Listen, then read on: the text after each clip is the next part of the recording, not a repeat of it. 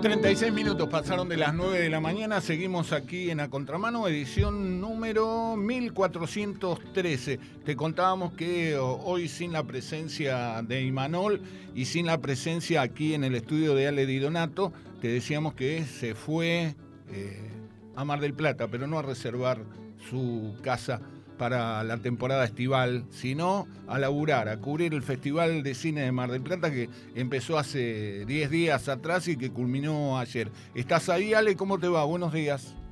Buen día, Luca. ¿Cómo estás? ¿Cómo andan todos? Muy bien, muy bien. Aquí con Pablo de Palomar, que hoy nos está acompañando y dando una mano en la producción. Hola, Ale. Buen día, ¿cómo estás? Buen día, abrazo, Pablo. ¿Cómo estás? ¿Todo bien? Fenómeno, todo bárbaro. Sería un poco cara dura igual. A ver, estamos trabajando, pero cuando con el placer sería como demasiado cara dura decir que, que estamos acá solo trabajando. Bueno, pero, pero en realidad... De un montón de, de, películas hermosas y también disfrutando un poco de la playa, un poco de la ciudad. Así que, bueno, una, una experiencia siempre contramano, ¿viste? Eh, pero en realidad cuando uno puede, puede unir placer con trabajo es lo mejor que te puede pasar. ¿Eh? trabajar de algo que te da placer. Total, y más cuando, cuando las películas que pudimos ver, digamos, son, son películas las que vamos a hablar ahora, digamos que eh, hay, yo creo que cinco películas vimos en total y yo creo que con al menos de, de, creo que con cuatro podría ser una columna separada, ¿no? Una quizás no tanto, ya bueno, está eh, diremos los, los motivos. De estas cinco películas creo que habría cuatro películas, cuatro columnas, así que imaginad que va a ser esta, esta columna así bien, bien condensada con estas recomendaciones. Bueno, ¿qué, qué, qué habría que ver más allá de las películas que festejaron algún, algún premio, tanto en la competencia internacional como en la nacional? ¿Pudiste ver alguna de ellas? No, de las nacionales, eh, bueno, vi la de vi el estreno del, de, de, Raúl Perrone, pero si parece vamos en en orden de cómo la fui viendo, Dale. ¿no? Eh, la primera película es Godard Cinema, eh, es un documental sobre Jean-Luc Godard, un homenaje a Jean-Luc Godard, eh, una película del 2022 y, y a mí me parece, en primer lugar voy a decir que es, eh, es, es la que más me gustó de todas. Eh, y, parece, no sé, como hecho propósito, ¿viste? Porque justo, bueno, hace un... Eh, creo que hoy justo se están cumpliendo exactamente meses la muerte de, Godard. Y, y bueno, pare, parece como que si lo hubieran hecho propósito para que esta película esté acá en este, en este, en este festival. Eh, reconociendo y honrando la vida y la obra de, de este cineasta. A ver, claramente no, no, no la hicieron, digamos, con, con estos fines porque porque bueno, una película te lleva mucho, mucho tiempo, tiempo, De, de, de, producción, de trabajo, y mismo lo más probable es que esa seleccionada para este festival desde antes de que se produjera de la muerte de. Pero bueno, yendo a lo que es la, la película en sí, el documental en sí, que es dirigida por Cyril Leuti, o Luti, o Luti, no sé. Eh, es un, ante todo es un repaso cronológico de, y, su obra que bueno eh, nos muestra um, profundiza digamos en las distintas etapas de, de, la carrera de Godard eh, muestra a, o, lo, lo, que uno eh, observa lo que más queda en evidencia es, es, un artista en, en, constante estado de, reinvención no lo que me parece lo, define en de una manera digamos muy muy precisa y muy muy muy elemental.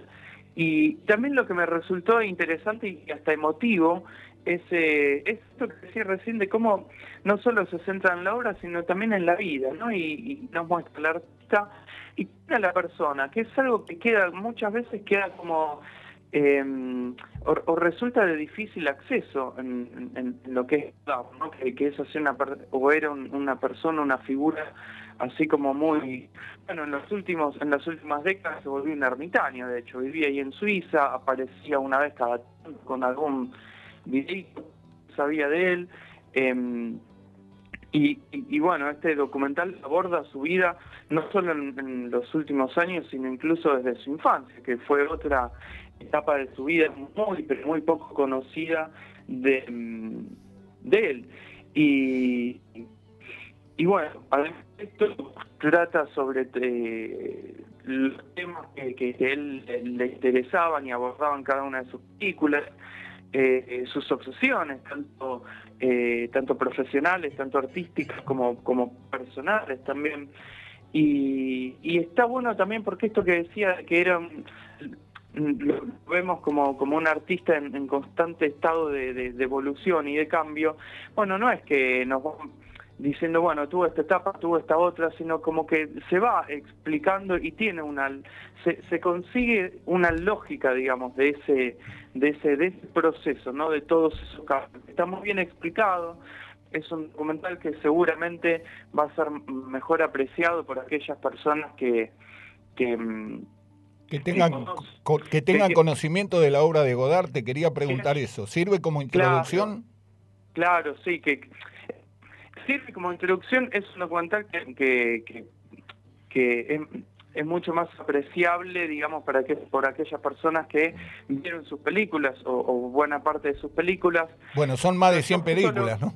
Bueno, yo justo lo vi con una amiga que me decía que, que había visto muy, muy poquitas, que vio Sin Aliento, que quizás una de las más conocidas de él, pero salió del cine con ganas de ver más películas de Godard. ¿No? y diciendo tengo que ver más películas de este de este tipo lo cual para mí me parece alucinante y parece que es una de las mejores cosas que puede pasar eh, con una película no cuando te deja con ganas de algo más ya sea de seguir viendo las películas como es este caso ganas de escribir o ganas de ver algo etcétera. Alejandro sí. Eh, yo no vi la película pero leí por ahí alguna crítica que dice eh, alguna crítica buena acerca de la película, pero eh, específicamente hace hincapié en que el documental no, no es condescendiente con Godard. No, para nada. A ver, Godard tuvo su momento, eh, tuvo, protagonizó sus polémicas, digamos, también tuvo sus posturas, sus posicionamientos políticos, sus contradicciones, ¿no? Que, que, bueno, ante todo, digamos, me parece que, que no está mal eh, o habría que, abordar o analizar o, ver qué se quiere decir con eso de, cuando se dice de que alguien es contradictorio como algo negativo, ¿no? Cuando en verdad es resultado de, esto que decía recién de, un constante estado de, cambio y de, de autocrítica a sí mismo, ¿no? Y de poder avanzar eh, reconociendo quizás o asumiendo eh, sus propios, eh, sus propios, o lo que para lo que para él eran sus errores, ¿no? Que quizás desde afuera decís, no sé si, si, fue tan así, pero bueno, para él sí lo era, y eso mismo no solo lo transformaba personalmente, sino que lo impulsaba nuevos rumbos desde su carrera, que lo eh, llevaron a que todo el tiempo estuviese revolucionando en el, el mundo de, cine, ¿viste? Claro.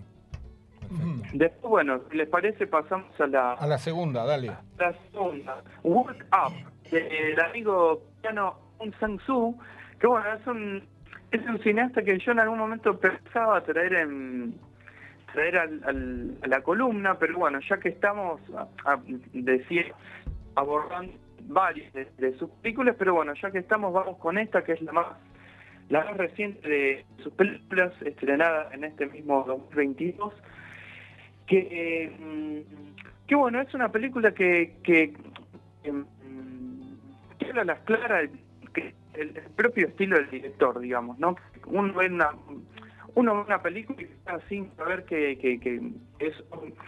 No hace falta saber que la dirigió él para saber que la dirigió él, ¿no? En el sentido de que vas a ver los planos que trabaja, esta cuestión de, plano fijo, de cámara fija, de, escenas largas, de mucho diálogo, de, mm, de, una de, un, protagonismo de, las actuaciones. De, bueno, eh, siempre está ahí también presente la cuestión de, de la comida, de la bebida, de los personajes que van hablando y parece que están hablando de cosas triviales, pero de repente aparece ahí la vida misma, ¿no? Y siempre está presente la comida, siempre están comiendo algo, siempre están tomando algo. Eh, y en este caso, digamos, la, película trata sobre eh, un, un, director de cine, es bastante, bastante reconocido a nivel internacional, algunos proponen o que se trataría de un alter ego de, de, él, que bueno, vemos como en, su vida cotidiana su, su, su propia su, propia vida, su propia experiencia se ve ahí atravesar la presencia de, distintas mujeres, su hija, eh, una, una vieja conocida de, del, trabajo. bueno, también es una, no sé si una constante, porque no vi todas las, las películas de, él, pero sí es una, es una es una variante, una dinámica, mejor dicho, que, que, que, sí se, se presentan varias películas, ¿no? Esto de, masculino cuya vida es ahí atravesada, eh, o vemos cómo es atravesada por la influencia de, distintas, distintas mujeres. Y otra de las cosas que yo me quedo con él es eh, esto que decía de, de la importancia de los diálogos, ¿no? Porque parecería que, que no se está hablando, no como no, no, se termina de entender bien hacia dónde va, pero de repente está en medio, no, sin que te des cuenta estás en medio de una charla ahí profunda. Eh, no te digo filosófica, porque no se filosofan, pero eh, sí se, aparece la vida misma en, esos eh, en esos diálogos, en esas conversaciones. Aparece, mm, aparecen las revelaciones, los aprendizajes para, para estos para estos personajes en este caso este hombre no el, autoconocimiento y el autoconocimiento cuando, entendiéndolo como bueno cuando te llegan esas revelaciones que eh, te descolocan un poco y te invitan o, más que invitar te obligan a, bueno tomar decisiones no y decir bueno qué hago con esto eh, bueno, te, invito a pasar a la tercera. Hasta aquí el denominador común son los directores de cine. Eh, un documental sobre Godard, una película de este coreano que habla sobre la, vida y eh, ahora pasamos a un western, digo western porque es de acá del oeste, una película de Perrone donde también hay un director de cine eh, que, que, está apareciendo por allí, ¿no? Sí, es, bueno, estamos spoileando un poquito la película, pero eh, a ver, no, no estamos spoileando en el sentido de que no vamos a decir en qué condiciones aparece, pero sí hay una, hay una presencia muy, importante que es la de Jardo Kosarinsky, que a mi entender, digamos, a mí lo que me pasó cuando vi esta película que es Sinfonía, la más reciente de las películas de, de Ferrón, como decís vos, lo que me pasó fue que, que, bueno, a ver, la película está muy buena, me gustó mucho, pero cuando apareció Kosalinsky hacia el final, eh, me, pareció que fue el, punto más alto de, la película y me gustó tanto y me emocionó tanto y me impactó tanto que yo estaba viendo ahí esa escena y no quería que termine, ¿viste? No quería que termine, fue como, por favor, que esto que esto termine, porque era, es tanto la, la, la, belleza, digamos, la, la, la poesía que se logra ahí con, con su esta, con, con esta aparición que, que bueno, te deja ahí con, con, en ese estado de, de, de, estar presenciando un hecho de, esos que no se da muy seguido, ¿viste?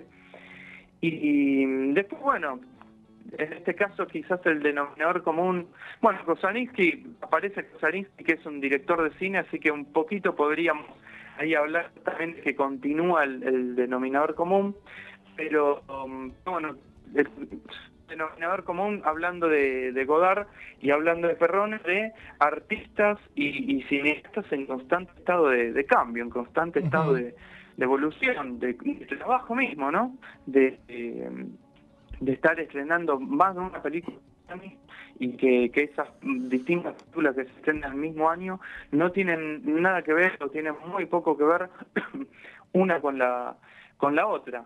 Eh, nosotros veníamos de ver Son Eternos en, el Bafisi de Perrone y ahora nos encontramos con Sinfonía, que es algo completamente distinto, otro un registro completamente distinto, eh, más similar al que al que trabajó en, en SADE, para aquellos que, la película del año pasado, es una película lisérgica, en un momento mismo la película se, utiliza este término, ¿no? Es como es una película que en un momento se define a, sí misma. Em, y, y, bueno, después otra cosa que yo, otra de las cosas con las que me quedé al, ver esta película de, de Perrón es que uno está acostumbrado al ver sus películas eh, a sentirlas, en el sentido de que es un cine que, que más que pensarlo, eh, más que quizás quedarse en cuestiones de, trama, de argumento y demás, eh, hay que sentirlo. Pero, y, en este caso es una película súper para, para sentir, súper de, de, estas, ¿no? Pero bueno, pensando también en algunas, algunos comentarios, en algunas devoluciones que se, que se dieron en, el, en, la sala el día del estreno, que no vamos a mencionar por una cuestión de, de, tiempo, eh, eh, pensaba que también, además de, de, ser un cine que, que invita sentimiento a ver qué pasa con los sentidos, también tranquilamente se puede se puede interpretar e invitar a, reflexiones, ¿no? Y está bueno eh, con, con, eso. ¿Y la última? Faltan dos. La cuarta. La cuarta. Si querés la hacemos cortita porque es la que menos me gustó. Es la que no ameritaría una columna específica. Es Living, de Oliver Anus, eh, un cineasta joven, eh, 83 en Sudáfrica, que es una adaptación libre de, Vivir, una película, una de las primeras películas de Kurosawa del, año 52, que está escrita por Kazuo Ishiguro, un premio Nobel de, literatura, uno de los últimos premios Nobel de literatura. Y, bueno, cuenta la historia de un burgués, un aristócrata británico de los años, fines de los años 40, principios de los años 50, después de la Segunda Guerra Mundial, que, bueno, le, recibe una noticia inesperada que es que tiene poco, le queda poco tiempo de vida y, bueno, ahí con de, por decirlo así de una manera simple, en muy pocas palabras, de que la vida es otra cosa. La vida que él había vivido, em, se da cuenta como que desperdició gran parte de la vida y con esos poquitos eh, meses de, vida que, le quedan intenta como cosas y, y, vivir eh, y vivir la vida, ¿no? Como que se da cuenta que le queda poco eh, y, el drama, digamos, también está en que queda poco tiempo para cambiar. A ver, eh, es una película que está muy buena, no es una película más, está muy bien, está muy bien, está muy bien actuada, muy bien en todos los aspectos técnicos está impecable. impecable. Pero bueno, pasa esto de que, que una película sea buena no significa que tenga que gustar. Y a mí particularmente me gustó mucho porque, no sé, quizás sea que no, me interpelan mucho estos dramas burgueses, ¿no? Estas cuestiones de, qué sé yo, eh, el, padre que no le puede decir al hijo que está enfermo, eh, ¿no? Y qué sé yo, que quizás es un aspecto que está está bien cuando aparece de manera secundaria en una película, en una película así muy central, qué sé yo, ¿viste? A mí me parece como, hablalo, ¿no? entiendo que es, es otra época, es otro otro país, eh, pero no sé, en ese sentido no me, no me atrajo no me atrajo tanto. Es como que es una película que se propone ser un canto a la vida y y, em, emociona poco, te, te deja alguna que otra algún que otro aprendizaje, pero qué sé yo, nada nada muy nada muy nada muy profundo, nada que no conozcamos, digamos. ¿no? Em, lo que sí me parece que destaca completamente, o si hay un, hay un motivo, eh, una razón para ver esta película es la actuación de Bill Nighy, el, protagonista que, bueno, yo creo que su, su, su, solo su actuación justifica ver esta, esta película, la rompe la rompe toda, la rompe toda y, logra uno de los uno de los registros más más impresionantes y más más eh, eh, destacados y apreciables de, su carrera. Bueno, y ahora sí, la última, otro documental, en este caso de una figura musical importante. Otro documental y otra de las películas que más nos nos estamos hablando de de, se llama Aleluya. Leonard Cohen, A Song, que puede traducirse así como un viaje, una travesía, una canción. Y es un documental del año 2021 y bueno, está centrada justamente en, esta canción, que es una de las más eh, reconocidas de, de, Leonard Cohen a nivel a nivel mundial. Y... Claro, por ahí la canción es conocida, pero nadie sabe, o poca gente sabe que es de Leonard Cohen.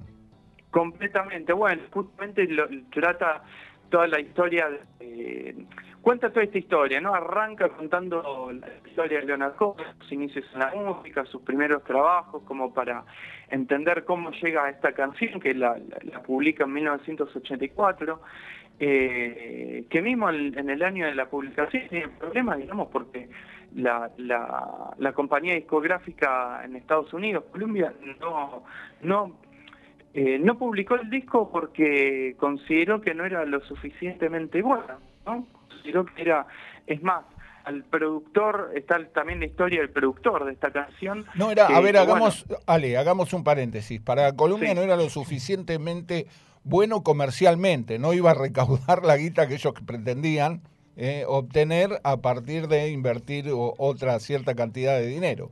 ¿eh? no, no cuestionando la calidad musical de, del álbum de Cohen. Sí, estamos hablando de, gente que financia una obra artística cuando quizás lo que más entiende es de las cuestiones eh, financieras y comerciales, como decías vos, que de las artísticas, ¿no? Eh, este productor que, que decís recién lo acusan como de haberle arruinado la carrera a Leonard Cohen. Es una canción, es un disco que en su momento pasó desapercibido, que muy poquitas personas lo, escucharon y lo apreciaron y se dieron cuenta en ese momento que se estaba ante una de las mayores obras de, Leonard Cohen, entre ellos el mismo Bob Dylan, que es el primero que empieza así a tocarla públicamente en, sus recitales, presentándola como una canción de, él. Bueno, después vemos cómo hacia, hacia mediados de los años 90, principios de los años 2000, la, mm, la, canción comienza a hacerse famosa por, por distintas adaptaciones que hacen otros músicos más, más eh, comerciales o mismo una película como es el caso de, de Shrek, que llevó la, hizo, llevó la popularidad de, esta canción a niveles eh, sumamente, sumamente elevados. Em, bueno, vemos también cómo va cambiando, cómo va mutando esta canción, en el sentido que el propio Leonard Cohen la publica en, 1984 con una letra, años después cuando la empieza a tocar en vivo le cambia algunos versos, después, eh, no sé, John Cale, que es uno de los artistas, una de las adaptaciones más conocidas, también modifica su letra. Eh, siempre respetando la idea original de Leonard Cohen, que estuvo siete años trabajando en esta canción, que escribió como 150 estrofas, eh, llenó cuadernitos con, con, la letra de esta canción.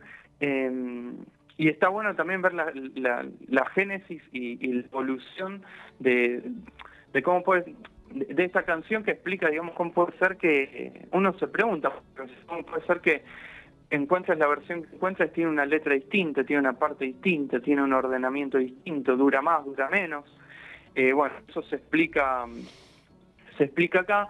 Y después lo que tiene este documental que hizo, o sea, es dirigido por Dina Goldfein y Dan Geller, eh, es que, bueno, por un lado se centra en la vida de Leonard Cohen, en la vida, en la obra, tenemos muchos testimonios de él, muchos registros, muchas revistas, que, bueno, eso es lo que a uno quizás le, le gustó más porque interés, digamos, está más en Leonard Cohen que en todo el, todo el fenómeno comercial que pasó con, esta canción.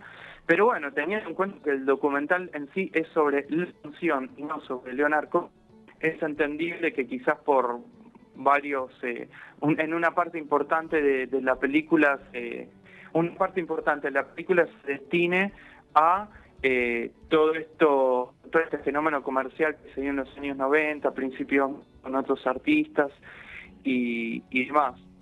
Em, bueno, a mí, volviendo un poco a lo que hablamos antes de, de Godard, de, si, si, es una película que, se puede recomendar para los que quizás quieren eh, adentrarse en, en, la, en, la, obra de este artista, sí, totalmente es una película que alguien que, que no conoce quizás a, a Leonard Cohen, que quizás lo conoce así de nombre por esta misma canción. Eh, bueno, viendo esta película quizás pase que, salga con, no sé si con, ganas de, escuchar más, de, ver más, pero sí yo estoy completamente seguro de que con la convicción o con la sorpresa de eh, del, tamaño del artista que era, ¿no? de la gran, del impresionante eh, artista que, era y de la profundidad de, sus escritos, de su poesía, de su lírica, de, su arte, digamos. Así que bueno, eso también eh, creo que y, y, obviamente por la por la experiencia personal creo que por eso también es una de las películas que más más me gustó de, estas cinco que, estamos hablando hoy bueno Ale te agradecemos muchísimo eh, tu, tu, laburo allí eh. nos alegra que te hayas divertido que además de ver cine te pudiste dar una vuelta por la playa te deseamos un buen retorno y nos encontramos pronto Dale, abrazo, abrazo Luca, abrazo Pablo, abrazo ahí para, para toda la gente de, la Contramano y ya nos estaremos reencontrando pronto y ahí de vuelta en el estudio. Dale. Seguí disfrutando, abrazo. Chau. Abrazo. Eh, buen retorno. Pasaba así Ale Di Donato, eh, nuestro enviado especial al Festival de Cine de Mar del Plata, que concluyó anoche después de 10 días de exhibiciones. Tenemos que ir en una tanda, tres minutos pasaron de las 10 de la mañana. A contramano, un programa para sentir lo que nos pasa.